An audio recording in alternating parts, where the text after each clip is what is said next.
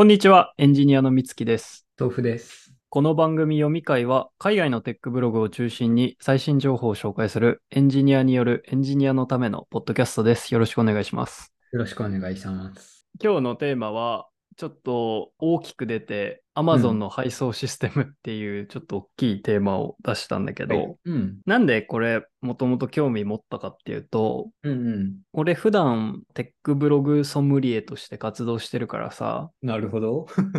まあ、いろんな企業のテックブログの新着情報を一応目通すんだけど、うん。まあ、その中でなんか Amazon の配送に関するブログっていうのが上がってて、うん。ざっと言うと、まあ US でのその配送システムをうん。まあ改善したみたいな感じで、まあちょっとこのブログの細かい話はあんまりしなくてもいいかなとは思ってるんだけど、うん。で、このブログを見て、おなんか俺が何を思ったかっていうと、うん今まで Amazon っていうと、あの Amazon の画面、EC サイトとしての UI のことしか考えてなくて、うん。例えば関連商品もっと良くなるだろうとか、うん。画面使いにくいなとか思ってたけど、うん。なんか彼らのプロダクトの真髄っていうところはそこではなくて、うんうん。適当に誰かが商品見ててクリックして買うと、なぜかその次の日、1日後にはその商品が届いてるっていうのは、なんか当たり前のこととして受け入れてたけど、それってなんかすごいことだなって急に気づいて、うん。でもなんか、アメリカ行った時全然一日は届かなかったよね。え クレーマーじゃん、急に。いや、まあそうなんだけど、その AmazonGP だったら、いや、一日で届くなとは思うんだけど、これ US の話じゃないですか。US の Amazon の思い出といえば遅っていうことなんで。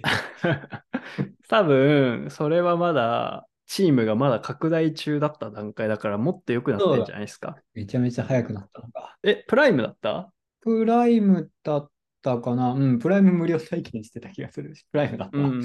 まあ、やっぱり、まあ、JP と US の大きな違いは、アメリカってマジでかいなってい、うそれは間違いないですが。のがあって、一応、多分 Amazon プライムは、そのアメリカの規模でも1日以内に届く、まあ、主要な都市に限ればだと思いますけど、ことを歌ってて、主要な都市ではいなかったのか。わかんないけど、主要な都市かつ主要な商品ならだと思うけど、ああ。ちなみに何買ったんですか？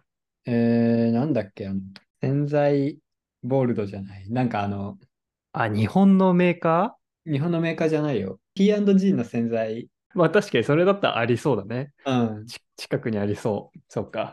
じゃあでも、時間かかった上に、なんかなくされたんだよね。ああ、でもそれはあるらしいね。まあ確かに、こう、アマゾンがいくら頑張っても、最終的な、その、運送のオペレーションのところで死ぬみたいなのは、まあ確かにあるかもしれない。そうだね。そう、向こうの Amazon でちょっとすごいなと思ったのは、商品届きませんみたいなやつあって、その、A、AI 応答なんだけど、商品が届かないけどってやったら、送りましたってすぐ出て、あの、に二度目再送しましたっつって。で、え待ってたら、2個同時に届いちゃったんですよ。ー うん。申し訳ない気持ちになりそれはさ、ますね。あの、いや、いいんじゃない？あの、来ませんって言った時はさ、あれ？配送完了連絡があったけどなかったってことなの？それとも、配送完了、なんか、受付に渡しましたみたいに出たんですよ。レセプションに渡したっつって、レセプションに聞いたら何言ってんだお前みたいになって、届いてないってなって、届いてないって言われちゃったと思って、なんか、とど、アマゾンのその注文履歴行ったら届いてない場合はここみたいなのがあって、押したら AI が出てきて、どうしたっつって、届いてないっつったら、送った、ま、また送ったぞっつって、早っと思って。あなんか、あれだね、その、配送網の信頼性の低さをもともと考慮に入れた仕組みなんだろうなと。そうだね。ちょっとやったことないけどね、その、日本で届きませんっていうのやったことないから、違うかわかんないけど。最近やったよ、俺。あ、どうなる？えっ、とね、人間だったかな？電話したかもなどうだったかな？あ、電話したか。電話するんだ。なかなかね、そう、AI、チャットボットあった気がするんだけど、その届いたって書いてあるのにない場合のパスは、そんなに明記されてなくて、電話、でも電話したらすぐに終わった気がする、確か。へえ、アマゾンって電話したらすぐ出る出たね。うん。えー、すごいな。まあ、そんなことはさておき、今回この見たブログとかちょっと掘り下げて読んでたら、何やら、まあ Amazon にはこのサプライチェーンをまあ最適化するための専任のチームっていうのがあって、うん Supply Chain Optimization Technologies って呼ばれる、なんか SCOT って呼ばれる、そうそうそうそう、組織があって、そういう、もう本当にエンドツーエンドで最適化するっていうのも一手に担ってて、エンドツーエンドっていうのは具体的には、まあそもそもどの商品に需要がありそうかっていうのを予測するっていうところから始まって、で、需要がありそうな商品をどこから買うのか、どのサプライヤーから買うのかとか、うん。で、その買った商品を、じゃあどの倉庫に保管するべきかっていう話もして、うん。さらに、で、最終的にその商品が買われた時にどの倉庫から配送するかみたいなところも本当に全部をエンドツー end で面倒見てる組織があるっていうのを知って、うーん。ほぼ全てだね。そうなんです、そそうなんです。あと UI 作るとこだけあれば終わりそうな。な でか、でか、めちゃでかそうな responsibility ですけど。まあでも、そうなんじゃないですか。この配送システムってめっちゃ内部なところだから、まあ結構完結できるっちゃ完結できる。全部つなげてみた方がいいっていうのは間違いなくて、もうもちろんこのめちゃでか組織だけど、中でじゃあ予測担当のチームとかは絶対分かれてると思うけど、そうだね。うんまあ組織として専任の、まあ上の人はその全体像をちゃんと見えてるっていうチームがあるみたいですね。うーん。それくらいなんですけど、俺が知ったのは。あれだね、結構評価しやすそうでいいね。あの、この組織は。なんだろう、モデル改善したらどんだけ合ってたかみたいなのはすぐわかるし。そうだね。面白いのは、なんか、俺、あれ嫌いじゃない ?AB テストでうん1%改善すんの。はいはいはいはい。でもなんかこれも、やっぱ AB テストとかをやるみたいなんですよ。こういうサプライチェェーンのオプティマイゼーション。で、昔の、まあ、アルゴリズムよりも新しい方が、まあ、0.5%改善できたとか。で、うんそれって、まあ、実際にその配送に必要な輸送にかかるコストっていうのを削減できてるし、環境にも優しいっていうことも言えるだろうし、なんかこういうのは0.5%減るっていうだけでもかなり大きいなっていうのは思った。そうだね。同じ AB テストなのになんか受ける印象がだいぶ違いますね。全然違うよね。0.5%広告をクリックしやすくなるより。それな。そうそうそう。そうだね。だから結構いろいろブログは書いてて、そのさっき言ったようにいろんなところを見るから、それぞれ、まあ、予測だったりとか、まあ、どこに置くべきかっていう最適化問題とか、そういうところ、まあそういう数学的な面白さっていうのが絶対あるなと思ってて、うん。きっとここ、ここしかないじゃない？これができるのって大学にもないし、うん、この規模のなんかリアルに実験できる環境を持ってる場所っていうのはうん。多分貴重な知見というか実験データというかそういうのがきっと溜まってて、まあインダストリーリーダーになるんだよなっていうのはすごい思ったかな。これ何年ぐらい楽しくできるかね。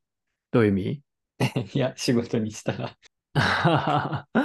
うーん、なんかもう楽しい時期はもしかしたら終わってるのかもしれないね。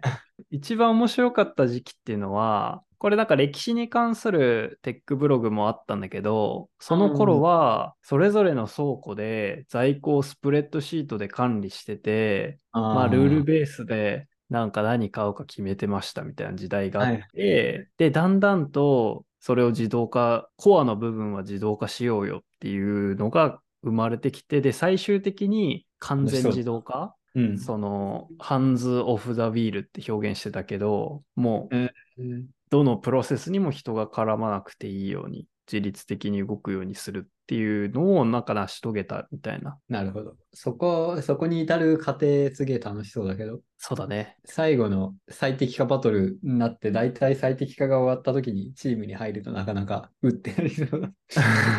そうだね。だからもう、美味しい時期はもしかしたら終わってるかもしれないですね。うん。そうっすね。だからその、そう。で、 Supply Chain Optimization Technology が、まうんあソフトウェアで、なんか end-to-end で面倒見てるって面白いなって思って。で、もう一個、俺これ全然知らなくて面白いなって思ったのが、まあ、そのロボットの部分うん。の工夫は、あ、こんななんだっていうのを、なんか今回調べてて知ったんだけど、なんか見たことあったりする？なんか映像でよく見たりはするかな。立方体な感じで組まれてて、そこの、そこをめっちゃロボットがなんかガーガーガーガー動いてるみたいな。いや、もうまさにそうで、一般的なその倉庫のピッキングのイメージっていうのは、棚が固定されてて、人が、で、そのまあ棚ごとにどの商品があるっていうのが整理されてて、人がオーダーを見て歩き回って取りに行くみたいな感じだと思うんだけど、もう全然違うんですよね。Amazon の場合は。棚自体が動くっていう仕組みで、まあいろいろちょっと本当にこれは記事になってるから、いろんなとこで見、これも見たんだけど、なんかルンバみたいなロボットが棚の下に入って、この棚をちょっと持ち上げるのかな？仕組みはちょっとわかんなかったんだけど、とにかくこの黄色い立方体状の棚の下にルンバみたいなロボットが入って移動する。まあ移動するレーンはもうその床に二次元 QR コードが貼ってあって、それ通りに動くみたいな感じみたいですね。あ、え？床に QR コードが貼ってあるの？うん、そうみたいだったよ。へーちょっとこの、あ、今もしかしたら変わってるのかもしんないけど、少なくともなんか昔の情報はそんな感じで、つまりあ今ーどこの場所にいるのかっていうのが、その QR コードの座標を見て正確に判断できるようにしてるっていう感じみたいでした。あ、そうなんだ。面白いね。なんかもう一個面白いなって思ったのが、そのハードウェアの工夫で、まあ、棚が動くじゃない。うん。で、こう倉庫内の作業として、なんかサプライヤーから買ってきた商品を在庫として棚に詰める作業と、うんじゃあその棚から出荷用にピックする作業っていうのは両方あるんだけど、うんそ、の棚に詰めるときっていうのは、なんかどこに入れてもいいらしいんだよね。うん。とにかくその棚が前に来て空いてる場所があったらそこに適当に入れていいと。なるほど。そうか。まあ、整理する必要ないもんね。機械になったらね。そうなんですよ。で、そうすると、手元にあるカメラ、監視カメラが、どの商品がどの位置に入ったかっていうのを記録するから、うん。システム上はどこに入ってるか管理できてるみたいな。うん。つまり本当に動的な棚なんですよね。もう移動が前提になってる棚だから、うん。決まった場所に同じ商品を入れておく必要っていうのが一切ないっていう、はいはいはい。そうだね。めっちゃおもろかったな、それがうん。なんていう、なんかかっこいい名前ついてたんだよな。えーっとね。ああ、ストーってやつ？上の方に。あこれか、Amazon ランダムストアね。技名、かっこいいよな。まあなんかこれ、こういうのは驚きましたね。で、昔は、まあこのシステム自体は昔からあったけど、昔はこう QR コードにピッてやってから詰めるシステムだったらしいんだけど、あの、最新のその倉庫では、まあカメラからの、何の認識なんだろうね、画像認識。もしかしたらバーコードも取れてんのかもしれないけど、わかんないけど、ねそのに認識でできてるらしいです。すごいよなんか AWS のサービスみたいだね。な。本当だよね。まあだからそこが密に絡んでるっていうのも、まあ彼らの強みでもあると思うし。なんか結構さ、物流のやつってどこも結構かっこいい気がしてて、ニトリの倉庫とか、もう結構なんかかっこいいっちゃかっこいい。なんかニトリ最近結構 IT 人材めっちゃ声をしたいなみたいななるほどしたけど、ロボットがいる？動画とかないかな？ああ、あるね。なんかロボットが倉庫を縦横無尽に走るに。あのあこっちは整理してんだよね、多分。あの、商品？結構確かにアプローチが違うね。うん。全然。ニトリ、アマゾンの場合は棚ごと動かす形だったけど、ニトリは棚がもう格子状に並んでて、その上をロボットが。移動してピだックするのか。QR とかもまあいらないっていうか、もうこのマス目単位で動くから。はいはい。多分、この、あ、まあでも、スリッパとかあるからちょっと難しいところだけど、うんなんかアプローチとして違うのは、やっぱニトリの方が商品が重たいものが多いっていうところがあって、ああ、なんか Amazon って意外と小物とかが多分多い想定なのかなって思ってて、その棚ごと動かすっていうのが合理的なんだけど、なんか棚ごとは動かせないのかなという気もしましたね。どうしてんだろうね。あの、でかいやつは。別にな扱いしてんのかね。あ、Amazon の場合？そうそうそうそ確かにね。めちゃデカのやつはぜあれだろうね。うん。別扱いなんう。で、だろう他のやつはフルフィルメントセンターに入れてくんなかったりするのかね。なるほど。面白いですね。アマゾンでめっちゃあこれでかく買ったことあるかな。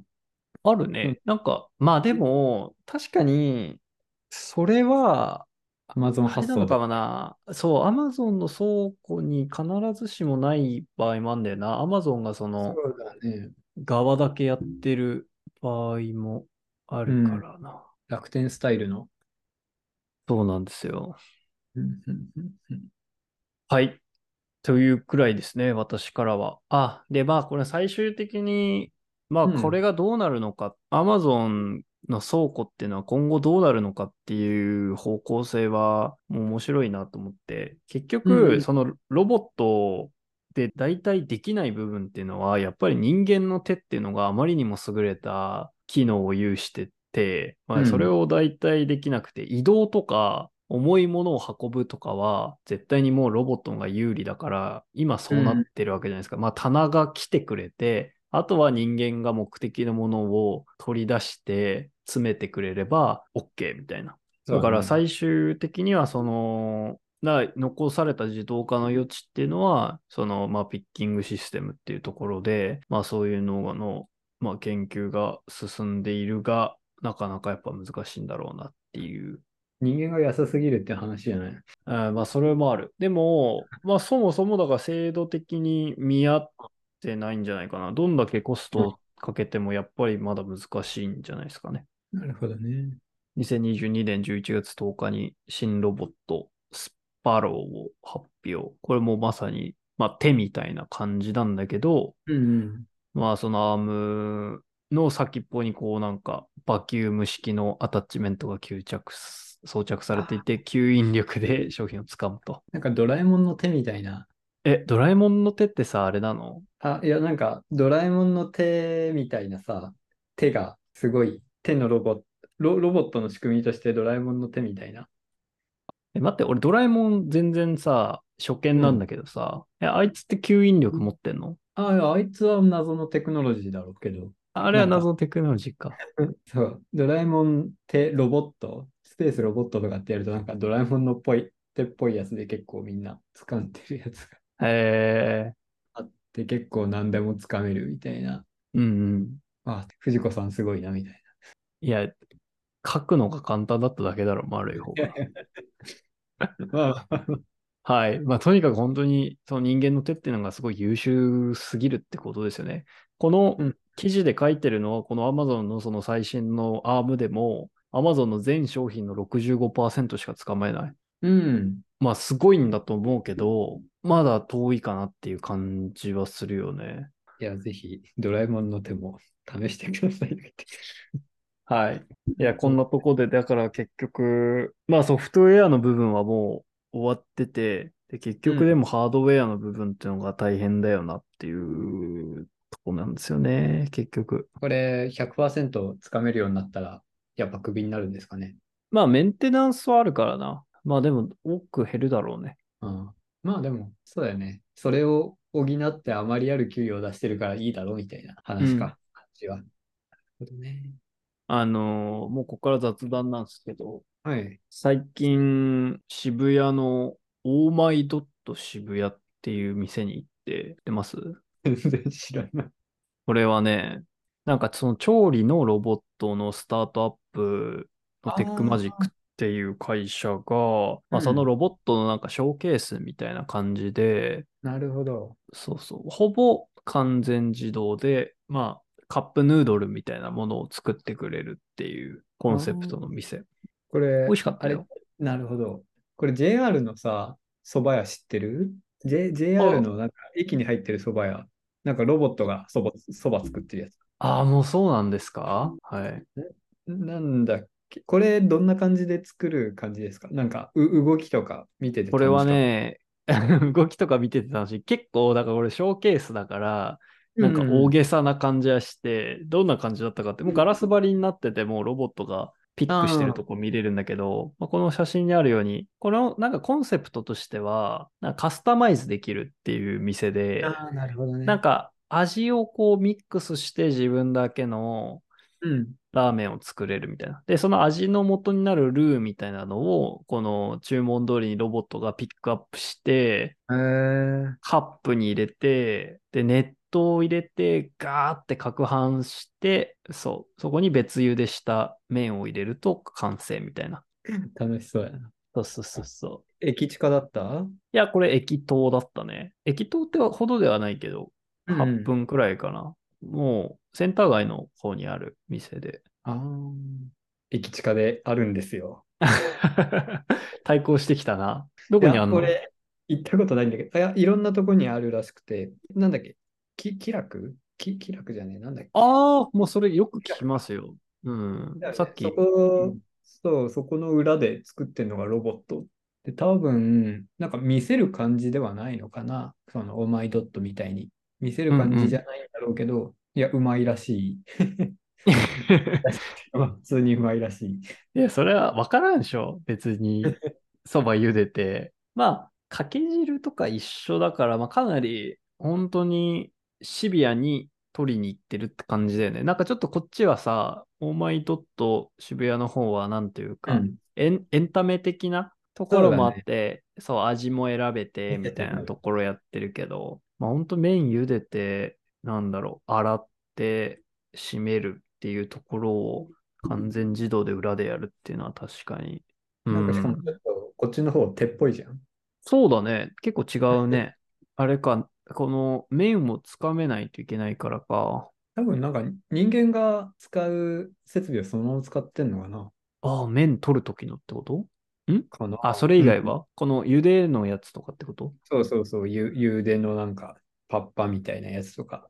なるほど。うんだからコンセプト的に完全に新しい流れを作るっていうか、今あるところにこの手さえつければ自動化できますよってことか。なのかね。そう、あま あまりにちょっと人間に寄せてきてるから。すごいね。そばロボット。そば店の DX 化か。あまり考えつくような言葉じゃねえな。これはさ、なんか DX の域を超えてる気するけど ね。全然違う。フィジカルだもんね。フィジカルトランスフォーメーションだよね、これ。DX ってこんくらい広い表現なのか？なんかね、ペーパーレス化とかで止まるかと思ったら、そば茹でんのまで代替されてしまったみたいな。いやー、ねえ、なんかそばってそんなねえ、DX 導入しようって思いつくような場所でも、もうここまで来たんだな。うん。大体麺類は大丈夫なんだね。そうだね。これは、なんででしょうね。やっぱり定食とかはむずいのかな。麺を茹でるっていうのは、ある程度潰しが効く工程ってことなんですかね。そうだね。まあ、茹でて水切りすることができるよぐらいってことだよね、きっと。うん。時間通り茹でてね。うん。でもまあ確かにこんな大層なもの使わなくても、バイトさん雇えば楽。なんか、どうなんだろうね。そのコスパ的に人間と競うのはなかなか厳しそうだな。いや、でも人間がもういないからな。ああ、ジャパンに。うん。なんかしょうがない気はするよね。ああなるほどまあ、いいんじゃないですか。なんかそれの方が、まあやっぱ入っていかないと価格も落ちていかないからね。あ、ロボット自体の。うん。あの、猫型ロボットとかさ、いるじゃない？やっぱあれ、え、どれファミレスと、ファミああ、あフの、あれか、ァミレススの、うんうん。カイラークにいるやつか。スカイラーク系列の。こう結構安いらしいよ。あれ中国製の子だもんね。あ、そうなんだ。うん。時給300円とからしいよ。知らないけど。何？レンリースなのあいつ。わかんない。その、どれくらいの原価償却で計算してんのかわかんないけど。ああ。まあ、あいつに限ってはこっちに仕事を押し付けてきてるからな。でもいいよね、それ。うん、かわいい、いいよね。全然楽しいし。いや、ロボットの時給は123円だって。安い。あベあ、リースなんだ。5年リースなんだ。5年リースで月額利用料4万円か。安いなぁいいね。遅いんだよな、こいつ。遅いね。いや、でも本当子供はね、嬉しいよね。子供は喜んでるよ。子供に限らず喜んでるよ。そっか。なんかこいつ結構場所によって違うこと喋ってんだよね。あ、そうなんだ。カスタマイズできるみたいで、なんかめちゃめちゃうるさいやつがいて、うん。それはそれでなんか楽しい。それは、その何、店長が、ちょっとうちのはやっぱ、賑やかにしてほしいみたいなことを頼むってこと？まあ店長レベルかわかんないけど、うん、なんかそうだね。み、あの、系列によるのか店舗によるのかわかんないけど、うるさい、うるさいやつがいますね。何喋んの？まあ、なんとかだねやん、なんとかじゃんだねやんみたいなことをずっと言ってるけど、あんまり覚えてないけど、うるせえな、こいつと思って。なんかこれ耳とか撫でると、ちゃんと反応して喋ってくれるとか聞いたことある？あ、そうなの？なんか、うんペッパーくんみたいなね。ペッパーくん喋ったっけ？え、あいつむしろ喋ることが脳あじゃ そうだっけ？ペッパーくんやっぱ怖かったからな。ん。やっぱ怖いんだよな、人型ロボットって。ペッパーボイスわかんないですか？え、ペッパーくん、うん。いや、わかんペえペッパーくんって時給233円だったの？ちょっと高いじ ちょっと高いな。ゃん。人型だからな。運べないし。ペッパーくん見なくなったね。うん。まあなんかコミュニケーションできるっていう売りだったじゃないですか。うん。だからなんか、まあ新しい価値を生まなきゃいけなくて、別になくてもいいからってのはあるよね。まあなんか最終的にこいつ、うん、タブレットを持ってるだけの人形になったもんね。そうだね。なんかタブレットを操作してねみたいな感じになって。うん悲しいね。か目は合わせてくるんだけどね。ずっとこっちは見てる。俺、そんなんされたらうつ病になっちゃうわ。人間とコミュニケーション取ってねって言って採用されたわけでしょ、ペッパーくんは。あでもなんか途中から、なんだお前使えねえな、タブレット持って立っとけって言われたわけでしょ？あ、言われたけど。いや、そりゃペッパーやめるって仕事。まあね。いいや、猫型配膳ロボットになるための職業訓練受けてんじゃないか。人に寄せる必要なかったがね。うん、まあそうだね。こんなとこでやんす。はいはいはい。どうもどうもです。あ、うんなんか最近どうすか？なんか、ちょっと気になったニュースとかだと、あの、Google のブラウザの提案見ました？見せない ?Google、あの、ハッカーニュースのやつで、Google Engineers want to make ad blocking impossible. はい、マジ？そう、これ結構面白かったなと思って、ちゃんと読んでないんだけど、アドブロッキングをできなくするってことでね。まあそうとは言ってないんだけど、まあ間接的にそうなんじゃないの？みたいな。それはどうどういう目的のもとで？ここで言ってるのとしては、その、まあ広告によってね、運営サポートされてるウェブページっていうのは、その見てるやつがロボットじゃなくて人間だっていうことを確かめなきゃいけないし、ソーシャルメディアとかは、ロボットとかが勝手にバンバン書いてんじゃなくて、本当に人間が書いてるんだっていうのを確かめなきゃいけないし、なんかゲームとかの場合は、チートとかしてるやつを排除したいと。で、こういうことをするためには、改造できないっていうか、なんか変にプログラムとかで操られてないっていう確証もがあるブラウザのアプリケーションを作んなきゃいけないよねみたいな話なんかなとは思うんだよね。そもそもアドブロッカーってどういう仕組みなんですか？Adobe Locker はまあ拡張機能としてブラウザに入ってて、うん。多分なんか2種類くらいデカデカと方式はあると思うんですけど、ドム全部見てて解析して、広告が来るドメインって決まってるから、うんうん。まあ単にそこへのアクセスをブロックするっていうやつとか、あとこういうなんかドムのパターンがあったら、そいつは見えなくするとかうんうん。あると思っていて、で、その普通の今までのなんか従来式のやつは多分その拡張機能がドム自体を見れて、ドムっていうかまあ、なんつうの、ページの HTML のボディとか全部見れて、で、自由にいじくれるっていう感じだったけど、まあそれだと、なんだろう、その拡張機能自体がいいっちゃってる拡張機能だったら、まあ何でもできちゃうから、良くないみたいな建前があり、最近 Google とかはその API 外したのかな。外して、でまあ Apple とかも、えっと、あんま良くないって外して、で、代わりに出てきたのが、サファリとかで使えるやつだと、広告ブロックする専用のフレームワークがあって、おでうん。広告ブロックするか拡張機能は、このドメインが気に食わねえみたいなリストをブラウザに渡すと、ブラウザはそうなんだっつって、そのドメインからは読み込まないようにするみたいな感じなのかなとざっくり思ってます。はい。めっちゃいいじゃん、それ。めっちゃいい。多分、まあ、プライバシーの問題的にはそれで、ユーザーのプライバシー的な問題は多分解決はしてるんだろうなとは思うけど、その今回 Google の方が言ってるのは多分そっちの方向からではなくて、もっとうん事業者的な方で、アドブロックしてしまうと、何、ボットからのアクセスと区別がつかない？あだからね、そうとは言ってないんだよ。そのアドブロックしたいなとは言ってない。アドブロックをどうにかしたいとは言ってないけど、その提案の中では。まあ、アドブロックもまあ必然的にできなくなりそうみたいな話とかでうん、何がお前の真の目的なんだみたいな話になってるっていう。なるほど。そうだね。まあなんか下の方に What about browsers modifications and extensions みたいなところで話してるんだけど、深くは語ってはいないけど、まあ普通に気に食わないって気に食わないだろうなっていうのはその通りなので、まあなんだろうな、ハッカーニュースの方のコメントとかだと、これが来ると新しくブラウザを多分作れなくなるみたいな。えー、すげえ結構あるインパクトがでかそうな提案だな。なんでできなくなるの？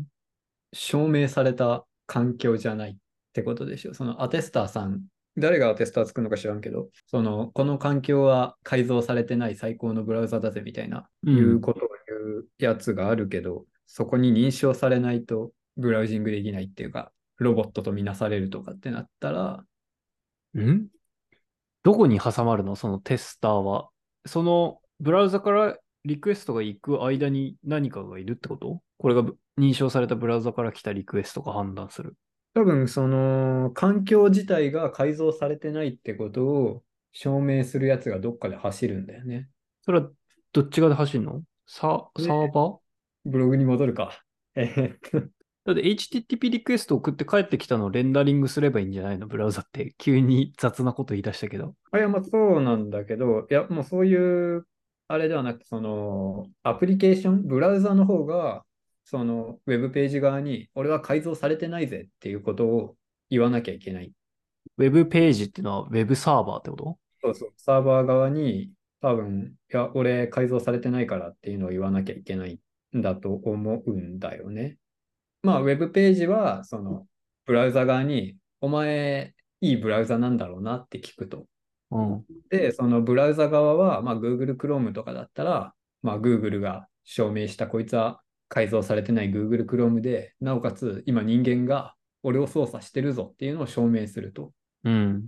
で、その、そのトークンは多分、その改造されてないやつしか出せないくて、で、そいつをブラ、そのウェブサーバー側に送って、よし、改造されてないなってなったら、ウェブページ見せてくれるみたいな感じなのかなと思っていましたが、あ、まさにそこです、これですか。ね俺が質問してんのは。そウェブクライアントがう、ビジッあトする。飛ぶってことね。あーそうだね。このアステーション API をまずチェックしに行ってくれっていうのを、まあ、ウェブサーバーとの機能として入れてたら、そこに送られちゃって、そこで、まあ、証明できなければ続きが見れないってことね。そうだね。このインテグリティトークンを取れないようなブラウザーは跳ねられる。このアテステーション API にチェックさせるようにさせるかっていうのは、ウェブサーバーっていうか、ウェブページ持ってる人に選択の余地があるよね。それはあるだろうね。ああ、なるほどね。でも、まあ、うん広告出してるとことか、まあ、ゲームのとことか、なんつうんだろう、商業主義的にやってるとこは多分、そうか。広告収入でやってるとこは、そうだね。これをやってないと、本当にこの広告が人間に見られたかっていう証明ができない。みたいになって、うん、で、広告主に、料払払いませんよ、みたいに。なるほどね。で、その場合は、だからだんだん、なんだろうな、証明取れてるブラウザ以外は、ウェブページ、なんかウェブから排除されてから、新しいブラウザ作れないとか、その広告がブロックされてるような機能を許したようなブラウザは、に、そのインテグリティトークンを発行するのかとか、うーん。これってちなみにセレニウムとかどうなりますか？あ跳ねられるんじゃないですか。だって、跳ねたいやつの代表格じゃないですか。うん。でもどうやって跳ねるんだ？だから、セレニウムが動いてる場合は、改造されていないブラウザの場合は、いや、俺、こ操られてるからみたいになるってことじゃないですかね。あ多分、この、それを検出できるってことだよね。アテステーション API がセレニウムで動いてるかどうかって判別できるっていうのは、というか、ブラウザ自体もコントロールを持ってるじゃないですか。まあそうか。だから、その、それとセットだのはずなんですよね。まあ、この許認可出すのが誰かみたいな話は多分、誰だとは言ってないんだけど、まあお、お前だろみたいなところはあるんだけど、誰がこのブラウザはいい悪いって決めるのかは知らんけど、まあ多分 Google さんなんでしょうと。で、まあ、クライアント自体も、まあ、ほぼ Google さんが取ってると。なるへそね。なんでね、その、めちゃめちゃ詰められた提案じゃないっていうか、その細かいところまでは多分書いてないからよくわかんないとこいっぱいあるんだけど、ちょっとこれは、はい、話題になってましたね。読んでみるわ。俺も。え、だって俺、スクレーピングしたいからさ。セレニウムさえあれば、俺は人間だと思ってたのに。キャプチャ以外。そうだよね。だから多分そこが問題なんだよね。あの、広告出してる人からするとね。はい。すいません。で、そこを潰したいってことだと思うんですよね。うん。なるへそ。受け道たくさんありそうな気はしちゃうけど、まあどうなんだろうね。これに？本当？インテグリティトークンさえ、ん？抜け道、どんなのがある？だってさ、例えば、マウスの、マウス自体エミュレーションされてたらブラウザに分かりようがないわけじゃないですか。まあ、つまり変な話、ああ、OS 側の機能で操作するってことね。まあ、すもはやハードウェアレベルでもよくて、カメラで画面見てて、なるほど。見た画像をベースに、その、マウスとかキーボードとかエミュレーションした USB の信号を送って操作したら、まあ、どうあがいても。うんうん、もう1レイヤー上がる、レイヤー上げるってことだよね。今のセレニウムから。そしたら分かりようがないし。ってとこで、なんか本気で破ろうとするやつには、多分そんな意味はないんだろうけど、まあ単にね、ちょこっと広告ブロックだとか、なんかスクリプト入れてなんちゃらだみたいな、そのライトな人は倒せるって感じですかね。うん、そうだろうね。嫌だもん。みんなが USB でマウスの動きを模した信号とか送ってたら嫌だよ、俺。やだね。はい。なるほど。あ、いや、面白かったです。なるほどね。いや、ごめんなさい。ちょっとあんまりちゃんと読んでなかったので、あれですが。まあまあ、大丈夫でしょう。ちゃんとハッカーニュース読んでるね。あなたは。相変わらず。読んでないけどね、時々、時々見てる。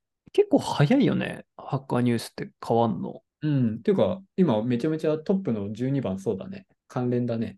あ、本当だ。うーん。へえ。いや、これはちょっと、ありがとうございます。ちょっと調べてみます。ではではまたお疲れ様でした。はい、お疲れ。ありがとはい。じゃあねう。はーい。